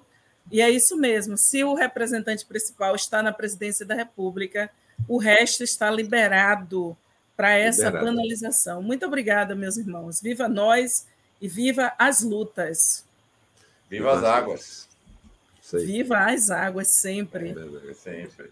Um beijo, querida. Obrigado, viu, Obrigado mesmo, viu? A tua presença aqui é fundamental. É... Eu quero. Deixa eu colocar o Jean aqui em cima. Bom, gente, é... obrigado pela presença de vocês aí. Aqui, uma... como eu digo, um muito chique ter vocês aqui, ainda mais antes com Vilma, com a Elenira, muito legal. Assisti a estreia do programa de ambos no sábado, então nós vamos ter todo sábado, às duas horas da tarde, aqui na Pós TV 247, é, um programa sobre música. Pelo que entendi, a agenda do programa será sempre música. É essa mesma ideia? Eu vi que vocês começaram com o Bob Dylan, foi bem legal. Como é que é? Qual que é a ideia do programa? Começa aí, Jean. então, é, realmente, o programa se chama Os Mundos da Música e a nossa proposta é trazer, de fato, toda, todo o infinito e infindável potencial que a música tem de agir sobre a sociedade, de transformar o ser humano, de levar as sociedades à frente em termos de humanismo, em termos de, de é, tolerância, de compreensão, de autoconhecimento, através desse programa em que a gente traz é, compositores, compositoras, intérpretes, homens e mulheres de todos os, os países que a gente vai fazer, tanto brasileiro quanto internacional. E a gente vai conversando sobre música e sobre todos os mundos que orbitam ao redor da obra musical dessas personagens. E a gente faz isso de uma maneira muito espontânea, afinal a gente está sempre batendo papo em off, aí a gente decidiu fazer ao, ao, ao, vivo não, porque é gravado, mas online, né? E trazer para o pessoal do 247. E a, o primeiro programa tivemos uma receptividade muito boa, ficamos muito felizes. Escolhemos é, Bob Dylan para começar. E hoje mesmo a gente grava o segundo, hoje à noite. Hoje à noite, exato. E na verdade, assim, é, esses mundos da música todos eles estão inseridos na sociedade e nós dois somos pessoas de esquerda que acreditam que acreditam na tolerância, exceto com o intolerante. É, acreditamos que os crimes que estão sendo cometidos pela humanidade são dívidas sociais que precisam ser pagas para que as coisas se acertem no mundo. A gente acredita nessas coisas todas e acredita principalmente assim na voz, no tal do lugar de fala. A música é um dos lugares de fala mais impressionante, porque mais impressionante porque na verdade assim todo oprimido grita cantando. É impressionante como isso acontece sempre. Os oprimidos gritam cantando e é de uma beleza assustadora, arrepiante. Eu, para trabalhar um pouquinho com, sobre o nosso próximo, nossa próxima personagem do programa, fui assistir ontem um documentário sobre ela e me emocionei o tempo inteiro. E estava ouvindo as músicas e o Jean descobriu umas coisas também. Então, na verdade, é o seguinte: nós vamos falar sobre música sobre o enorme prazer que dá para nós dois, que nós dois somos músicos. O Jana aponta mais sofisticado, é maestro, erudito, formação, compositor. E eu sou, como diz minha carteira da Ordem dos Músicos, eu sou músico prático. Eu estou na rua pelo chapéu. O chapéu está lá virado, eu estou tocando, tocando, tocando desde que eu sou criança. A gente ama a música, mas a gente ama também essa, essa característica dela transformadora, essa capacidade dela de ser, de ser a palavra exata eu acho que às vezes, mais até do que a palavra escrita ou a desenhada, a música às vezes é a palavra exata que arrebenta a corrente. Eu queria então, primeiro, contem para nós. Ah, deixa eu primeiro falar o seguinte. Adorei esse, a gente chama a arte, aqui a gente chama inteiramente de thumb, uma palavra meio. Mas a arte que levou, fez a, a, a capa, vamos dizer, a capinha do programa de vocês. Esse olhar trocado de vocês aqui está muito bacana, né? né? muito legal. Achei muito interessante, realmente. Gostei muito. E, de fato, começar com Bob Dylan é muito especial. Né? Bob Dylan que fala hum. ao coração. Vilma Reis, inclusive, é, que tá, saiu da conversa, mas continua é, aqui participando com a gente, saudando exatamente a escolha de vocês por Bob Dylan. Ah, deixa eu me ver aqui onde estava uma raiz. Bom, já passou. Ah, não, está aqui. Viva a ah. canção de liberdade e transformações, Bob Dylan, né? Foi realmente uma grande escolha. É... Primeiro é o seguinte, Jean, o que, que você faz na música, você pessoalmente como artista? Então, eu sou compositor, musicólogo, regente e o, que nem o, o Aroeira falou do espectro, né, da, que a gente está nas pontas, mas na verdade a gente se completa porque o que nos une é a questão de amar a música de modo geral, espontaneamente desde criança. Então, eu tô sem, o pessoal até acha engraçado assim, não, eu componho música erudita, aquela coisa acadêmica e tudo mais, mas eu tô sempre pronto para pegar um violão e tocar um sambinha, um Adoniran Barbosa, um Moreira da Silva, conheço tudo de tudo decora aí do, do Martinho da Vila e Companhia Limitada. Então, assim, é o mundo da música e os mundos da música, né? E como eu tenho essa minha concepção é, inseparável né, do que eu sou, do meu ser, que é a questão da luta pelo humanismo, pela democracia, pela justiça social, pelos direitos humanos universais. Então, automaticamente, isso se construiu na minha vida, essa união dessa luta com a utilização da música, que é a ferramenta de, de, de potencial infindável. Né? Então, é com muito amor que a gente faz esse trabalho. Música e luta, os mundos da música. E muita amizade. Ô, Aroeira, e você? Rapaz, eu sou de uma. Assim, na minha família, a gente. De criança, meu pai tocava violão, cantava, a família toda canta, musical, desenha também, tem essa coisa de, de fazer saraus. E a gente todos tocava. Eu, canhoto, nós não pude virar as cordas do violão como eu pretendia, mas acabei aprendendo a tocar violão destro mesmo, junto com todos os meus irmãos. Todos eles mexeram com música um momento ou outro, profissionalmente ou semi-profissionalmente. Atualmente tem um irmão que é profissional, que é músico aqui em Penedo, multi-instrumentista e tal. Ele é muito estudioso, então é alguma coisa entre eu e o Jean, a disciplina dele é quase de um músico erudito, mas toca qualquer coisa, como o Jean também. É, mas eu sou um músico de rua nesse sentido, eu sou um músico de boteco, aquele cara que vai começa a tocar nas jams, começa a tocar acompanhando os amigos, e acabei indo para o saxofone e cantando. Pra você tem uma ideia assim, meus shows, geralmente eu canto muito bolero, é, canto muita bossa nova, porque é coisa né, coisa que você toca enquanto as pessoas estão lá fazendo outra coisa, conversando baixinho, almoçando. sou um músico de restaurante, mas também é, tem uns shows mais sérios que a gente faz com, com entrando nesse ritmo do, da disciplina, né, Jean? Com partitura, tem. Eu sou um jameador, improviso o tempo inteiro, mas toco com o Igor Essa, por exemplo, que já deu uma entrevista aqui para a Regina Zappa comigo. E aí a gente tudo escrito, tudo na partitura, tudo tem que ser certinho. E quando eu saio da nota, ele me olha torto de lado, lá do outro lado do palco. mas, mas assim, é desde criança. A música é parte tão integrante que o primeiro, meus primeiros três discos foi um long play da Edith Piaf que eu comprei, o concerto número dois de Rachmaninoff e o outro não foi um disco, mas foi uma coleção de quatro compactos dos Beatles. Primeira grana que eu ganhei na minha vida quando eu comecei Uau. no Estado Que diversidade. Ó, para vocês terem uma ideia que nós tamo, eu estou conversando aqui com dois músicos mesmo, né? Se vocês observarem bem, atrás de ambos estão é, seus instrumentos. No caso do Jean, talvez o instrumento de preferência dele seja o piano, mas está o violão ali atrás dele e o seu sax está aí atrás também, né, Aroeira? Tem. Está aqui que eles ficam montados aqui do lado, porque aqui é meu estúdio para tudo. Eu desenho aí, quando eu vou descansar do desenho, eu pego o instrumento, toco um pouco, aí descanso dele desenhando consegui arrebentar as costas de duas ou três maneiras diferentes com isso, mas tudo bem.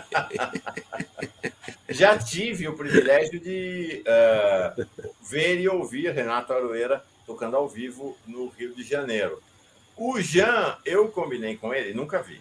Vi, não, desculpa, vi porque ele me mandou, inclusive, é um vídeo de uma última a, apresentação que ele fez, ah. é, bem importante. Mas ver ao vivo, não mas nós vamos ter esse privilégio juntos aqui. Já combinei com ele que numa das próximas vindas dele aqui, ele vai tocar violão e cantar uh, ah, para nós. Deixa eu perguntar para vocês: por que é que vocês escolheram Bob Dylan para inaugurar o. Por que não outro? Por que ou outra? Por que Bob Dylan? Bom. Vai lá, Aroeira. vou falar assim. É, a ideia de que a poesia cantada, a poesia na música, ganhou um prêmio Nobel, é uma coisa tão diferente, tão inovadora, que aquilo já fica na cabeça mesmo. Eu já eu desenhei charge do Dylan, inclusive, quando ele ganhou. E, e na verdade, é o seguinte, tanto eu quanto, quanto o Jean, a gente ouviu esse cara, eu ouvi de criança. Na, a personagem da qual nós vamos falar, numa das entrevistas dela no documentário, É, tem, tem uma foto do Bob Dylan. Eu estava vendo a Nara Leão ontem no documentário, e lá no fundo de uma das conversas, a foto do Dylan, jovem também, bonito toda a vida. O Dylan é uma presença tão permanente na nossa vida de música que vem naturalmente. Nos primeiros nomes que o Jean pensou, já estava embutido, eu adorei também a ideia imediatamente. Então ele veio assim, com a naturalidade, sem, sem falar, mas eu não seria melhor fulano? Assim, não, ah, Dylan, perfeito, prêmio Nobel, tanta coisa em cima dele, né? E essa coisa que eu acho genial dele, que ele é um pouco avesso a sair falando muito de como é que são as coisas, ele prefere mesmo fazer letras gigantescas. Isso eu adoro, sempre adorei na música dele. É, ele, ele incorpora né, aquilo tudo que a gente acredita que há de melhor, justamente na arte, no universo da arte. Né? É a, a riqueza musical, né, a, a é, todo o trabalho é, da mais é, é pura raiz da música que se dá é, na espontaneidade do, do jovem com seu violão, criando uma melodia que, que nasce realmente de sua alma, e a utilização da palavra, do poema, é um dos maiores poetas da história, né? Poeta de letra cantada, né? Inclusive o Chico Buarque falou em alguma entrevista que ele, ele coloca em duas categorias diferentes, né? A poesia e a poesia cantada. E a poesia cantada não é menor que a poesia não cantada e não é menor, não, não é um gênero menor da literatura, do mundo da literatura. Tanto é que justamente ele foi premiado como com o Nobel da Literatura, basicamente, fundamentalmente por causa de suas letras. Agora, o cerne, o que motiva a gente é que ele realmente incorpora aquilo que de certa forma, fez a gente virar músico, né, é, cara, é, Renato? É. é. aquele desejo de se expressar e de produzir algo em nome de um mundo melhor. Simples é. assim. Né? O... E aí cada um vai encontrar a sua ferramenta, a sua ponte para expressar. Então ele, ele representa todos nós um pouquinho. É. Ele é um trovador, né? Isso que o Jean falou, do cara que pega um instrumento e começa a botar para fora a angústia dele ali cantando isso acho que é o começo de toda a música, em qualquer momento, em qualquer situação. Ele é um, ele é um trovador do nosso tempo. E quando a gente pensa o que o movimento do qual ele fez parte fez no mundo, e a gente está agora recuperando bandeiras, dando ordem, conectando isso com a, com a luta de classes o escambau, mas isso lá nos anos 60 era a novidade total. Porque o Jango me falou uma coisa que eu acho importante, ele falou isso ontem também, no, no, na sexta no Boa Noite, que é assim, é, a Europa, tinha, a Europa, o fascismo tinha acabado de ser derrotado. Mas a sociedade que o derrotou era dirigida por conservadores, na verdade, muito próximos do fascismo. Essa geração que se levantou ali, ela foi dizer o seguinte: nós lutamos contra o fascismo, mas nós não queremos esses idiotas no poder também. Eu, gente, isso é tão importante. Para mim, menino, ouvir esse tipo de coisa não tem preço. Ficou gravado na minha alma a, a Ana Luísa dizendo aqui. Oi, meninos. O programa foi alimento para a nossa alma em época de pesadelo. Vocês têm química, também achei isso. Vocês fazem uma dupla muito. Tem muita química na, na, nos, na troca de olhares e conversas e respiração entre vocês dois. Respiração, que é um tema-chave para quem é instrumentista, para tudo na vida, né? É mesmo. É, a Júnia Laje de Coguerra dizendo o seguinte: Genin, cartunista, fez o livro solo, ah, com charges lindas e também comentários. Maravilhoso. Tem essa obra linda. Conta dessa obra. É... Olha, essa obra do Geninho, Geninho é um cartunista mineiro maravilhoso, mas ele é também um ceramista e escultor. Ele fez em relevo, é uma obra em baixo e alto relevo de tudo que é compositor e cantor da música. Tem Gonzaguinha, tem, tem todo mundo. Ele, esse livro é maravilhoso. Esse livro é maravilhoso. Vale a pena procurar e comprar. E você falou em alto relevo, né? É, é. Ele, foi, ele é ceramista, ele é...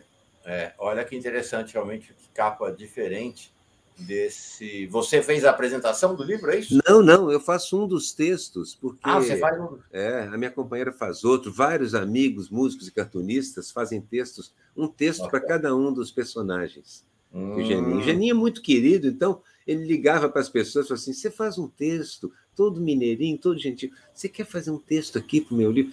Pô, Geninho, que barato, que, que legal, vou fazer legal. esse texto. Maravilha. Essa figura linda aí, Geninho. Maravilha, maravilha. É, uma pergunta. Ah, ah, Júnior, ah, Júnior, olha aqui. Geninho é meu cunhado. Geninho é um doce. Gostei, Júnior. Júnior é uma grande amiga aqui, está sempre na comunidade 247, figuraça, lá de Tabira. É, vocês já podem adiantar quem será o número 2? Podemos, né? Claro, vamos Bom. fazer um card e tudo. E é, vai ser a Nina Simone. Ah! Gente, Mas... a história dela nossa. Nossa, não, é inacreditável. Ela é absurdamente genial. É absurdamente genial. Uma das principais uh, feministas da história da humanidade. Né? É. Independentemente de, de musicista, né? Se mesmo que, que tire essa condição, a, a, a, a presença dela na história dos direitos humanos das mulheres, dos negros e negras, é uma coisa ímpar, né? Ímpar, e a gente ímpar. vai ter muito o que falar. É importante também colocar isso, caro Mauro, que a gente vai fazer um, um, o nosso programa vai ter sempre essa paridade, um homem e uma mulher, um homem e uma mulher, um homem e uma mulher, é. Né? e, e, e, logicamente tentando abordar todos os é, todos os povos, todas as etnias, todos os lugares, todos os gêneros de música, porque a mensagem está sendo veiculada foi veiculada e continua sendo veiculada através da arte por todo mundo, né? Então, a, a Nina Simone realmente a gente tem muito que conversar sobre ela, né, cara? Muito. E ela é trovadora também nesse sentido, porque ela sentava no piano dela, improvisava, inventava e saía cantando, gritando, gritando. Ela também, assim, eu acho que, além de ser uma das maiores líderes feministas negras, incrível o período dela dos direitos civis, que acabou com a vida dela. A gente vai falar sobre isso tudo Sim. também. É, ela, além disso, é uma, é uma danada no piano e na voz. Ela não cantava, mas o cara no começo falou assim: só fica trabalhando aqui. Se cantar também, ela começou a cantar daquele jeito absolutamente diferente. Tudo nela era diferente, porque ela tinha formação erudita, né, Jean? Metia a mão no piano com uma propriedade, mas com aquela coisa do soul, da religião, da alma, da alma negra. Ah, gente, vocês vão adorar esse programa porque ela é genial. Ela é genial. A gente nem toca música no programa, mas a gente diz aonde achar, o que achar, o que procurar, as chaves para encontrar as pessoas, né? A gente vai comentando as músicas e tal. Está aqui a maravilhosa Nina Simone. Tem um documentário histórico sobre ela, né? E tem filmes sobre Nina Simone. tem, uma, filmes, é. tem uma, tem muita é, documentação sobre ela, e, de fato, ela tem uma marca do ativismo, mas isso não quer dizer o um empobrecimento da arte, ao contrário, né? Uh! Ativismo e arte dialogaram na obra dela Nossa. de maneira fantástica, né? Essa é uma característica dos dois, né? Que a gente falou do Bob Dylan, o Dylan também. da Nina Simone. A, a arte só se enriquece quando existe uma concepção consciente acerca da política da sociedade. É isso que a gente vê é, no, é. no, mundo, na história da, da, da, da música, né? E olha só. Puxa outra, né? E, e, a necessidade de evoluir essa, essa, essa, essa questão da transmissão faz com que o artista se, se eleve tecnicamente, esteticamente, né? Então uma coisa puxa a outra mesmo. Puxa mesmo. E o pessoal, a direita geralmente reclama que a arte, essa arte é panfletária. Pô, a Marselhesa é um panfleto. Ora essa. A Dilma Reis, que continua nos assistindo aqui, está dizendo: Arveli e Jean, Nina Simone nos ensinou que liberdade é viver sem sentir medo. E... Ela levantou a voz que por liberdade e vida. E há um episódio, eu acho que talvez o episódio mais conhecido, né? Imagino que vocês vão tratar no programa da vida de Nina Simone, é que ela cantava um hino, né? O, o, o Aroeira disse, me marcou muito esse começo de fala dele, né?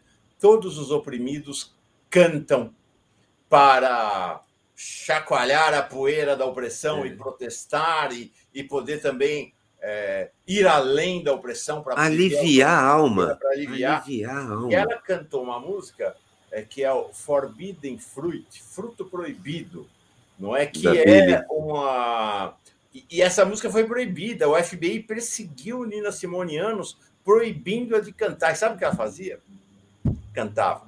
Cantava e eles foram enforcando, na verdade, sufocando Nina Simone. Sim. Então, o que é o fruto proibido? O fruto proibido é o negro pendurado na árvore, balançando, enforcado É uma, fascista dos Estados Unidos. né? é uma Fala. canção da Billie Holiday. Isso. É, é uma canção da Billie Holiday que ela, numa excursão ao sul, ela viu. Eu imagino, eu só consigo As duas imaginar- sofreram por cantar, né? Si- Sim, muito. Eu, eu só consigo imaginar o que ela sentia andando nas estradas com o grupo dela e vendo aquilo realmente na estrada ao lado, uma árvore com três corpos negros pendurados. Estranha fruta. Gente, eu só consigo imaginar o horror que deve ser isso. né? Mas essas pessoas transformam isso em arte. Strange Fruit é uma das coisas mais impressionantes. Pega as gravações, tanto da Nina quanto da Billy, de quem gravou, você ouve aquilo, você não consegue conter o suor dos olhos. É impressionante aquilo. É muito forte. É, na verdade, a primeira a que sofreu com isso, a Nina Simone já sofreu bem menos. Eu me enganei, mas a Billie Holiday realmente teve a carreira praticamente destruída pelo FBI por insistir. Mas a Nina também. a A Nina carreira também, dela né? acabou. Foi só com isso. Posso complementar uma coisa importante aqui? Pode aí. Essa foi, a, a- a gente está dando prévias do nosso programa aqui, mas o- Aham. foi o Mauro que puxou, hein? Foi, vamos lá. Spoiler, mas vai ter muito mais coisa para falar. Com certeza. O, o compositor dessa canção é um cara chamado Abel Meropol, que é um imigrante, como a gente está falando dos imigrantes, um judeu russo, que chegou nos Estados Unidos e a primeira coisa que ele fez foi virar artista e entrar para o Partido Comunista dos Estados Unidos. Ou seja, tem acredito, todos sério? os elementos e aí ele compõe música que, que, que, que vira hino dos, dos direitos civis por essas duas musas. Ou seja, essa música é símbolo de muitas coisas, de tudo que a gente falou muita, aqui. muita. Perseguição política, afinal, era, ele era do Partido Comunista. Por religião, por cor de pele, imigrantes, direitos civis, tudo isso. Né? E ele escreve essa canção exatamente sobre essas tragédias que ocorriam frequentemente no sul dos Estados Unidos. Né? Tá aí, E- gente. Essa, essa imagem marca a história dos Estados Unidos, que é exatamente referida a essa música Strange Fruit, que vira o Forbidden Fruit, né? Quer dizer, São- o fruto estranho que vira o fruto proibido de ser cantado, né? Fala, fala. São dezenas de fotos mostrando exatamente isso assim. Vários brancos assistindo com um ar de quase diversão um negro pendurado. São dezenas de fotos em situações diferentes. O sul-americano passou por um processo de opressão ideológica gigantesco. Você começa a acostumar uma criança branca a ver aquilo como natural. Que horror você está causando? Você está causando, você está criando um assassino em potencial no futuro também. A humanidade não é. Eu não sou um desses casos que a gente nasce mal, não é assim. A gente está preparado para fazer muita coisa, muita coisa ruim e muita coisa boa. Se você vive uma sociedade que melhora você, que te aponta bons caminhos, você vai fazer boas coisas. Se você vive uma sociedade nazista e fascista, como esses caras querem que a gente viva, que só mostre a morte, nós vamos ser os maiores e os piores criminosos do mundo. É, de modo geral, as pessoas são corrompíveis. Isso é uma coisa que a gente, re- a gente compreende muito claramente. Inclusive, a Hannah Arendt falou muito sobre isso. É. O Walter Benjamin também. Sobre como as pessoas, com a pessoa comum, vamos dizer assim, né? Ela é facilmente corrompida e pode virar um assassino. Isso não foi só no nazismo, isso aconteceu também no sul dos Estados Unidos, acontece até hoje com os negros. E, logicamente, a gente fazendo o- o círculo aqui, a gente chega de novo no Mois, né? Aquelas No- pessoas, Exatamente. o cara em algum momento ele tá vendendo lá um suco, alguns segundos depois ele vira o, o Um mal assassino. personificado e desumaniza o, o, o próximo, né?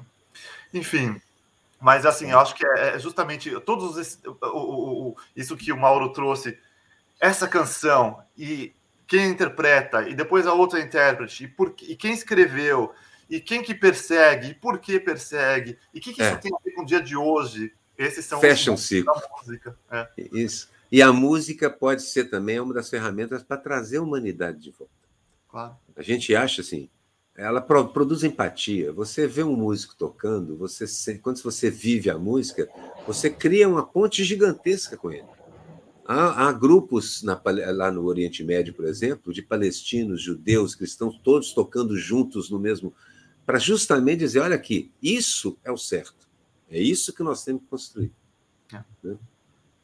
Acho Essa... que esse programa vai ser bem bacana.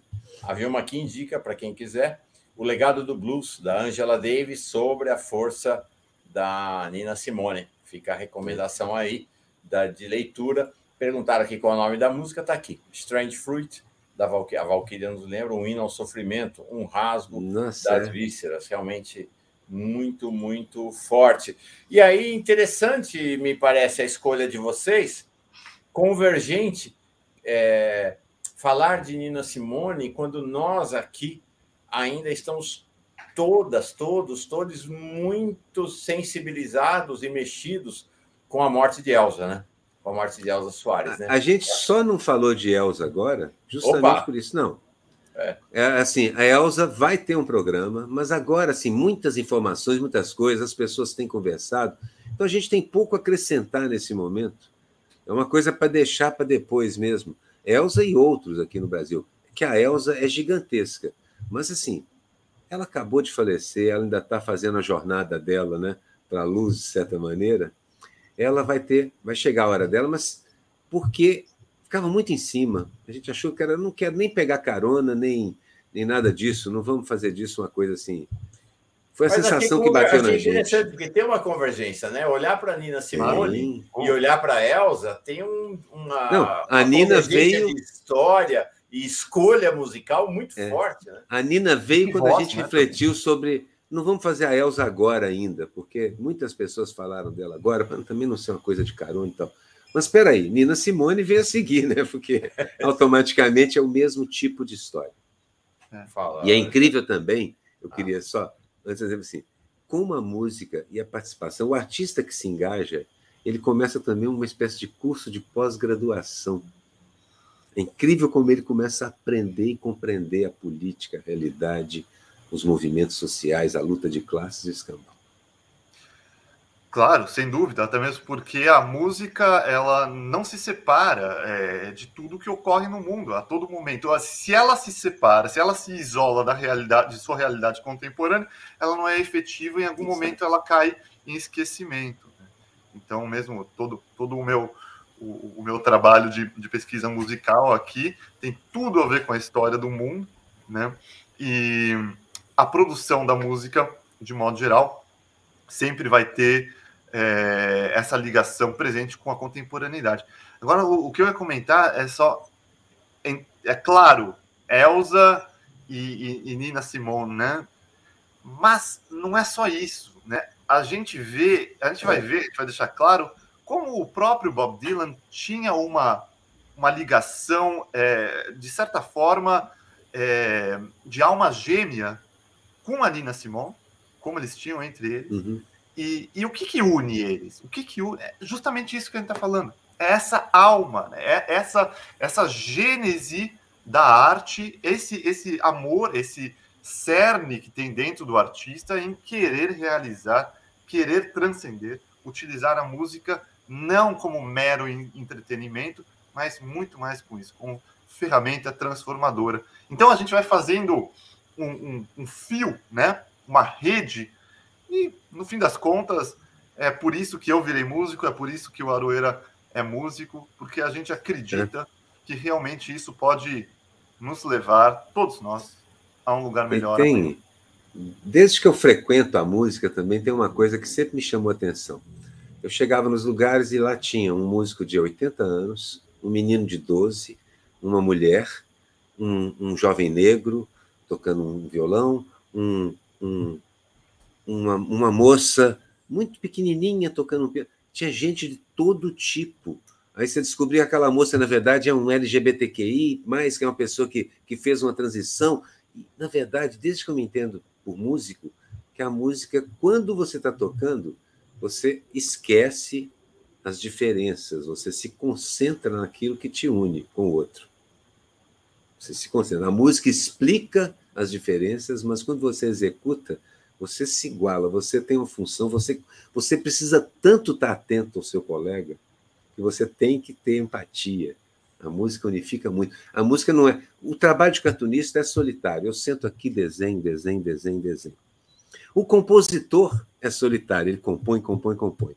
Mas quando você vai executar, você está tocando com mais três, quatro, cinco pessoas. É trabalho de equipe. Legal. Maravilha. É. Deixa eu fazer uma pergunta aqui para vocês. Agora é. Esta é a vossa vida, Aroeli Goldenbaum.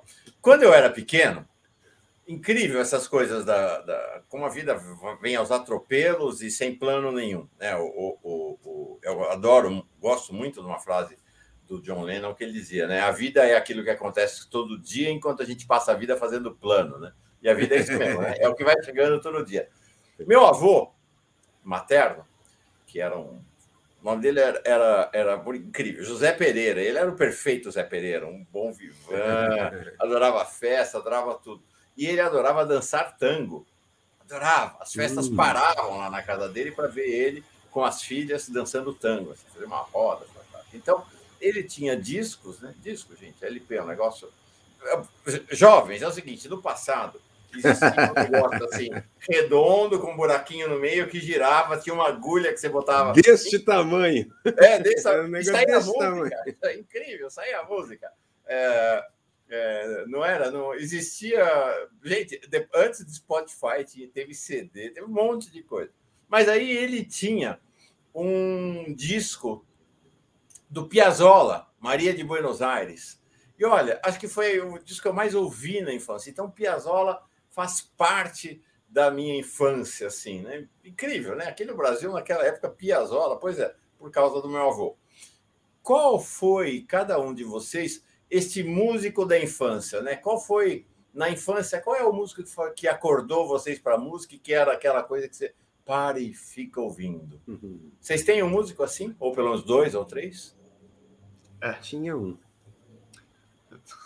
Eu tinha um. primeiro, cara? Fala, tinha, Doida? Ah, tinha, eu tinha sim, porque quando eu comprei esses três discos, esses três tá. grupos, os quatro, eram, eram quatro compactos dos Beatles que formavam o Magical Mystery Tour. Não, é um outro, era um anterior, anterior. É, mas foi o concerto número dois de Rachmaninoff, que era o Rubinstein que tocava, era a versão do Rubinstein.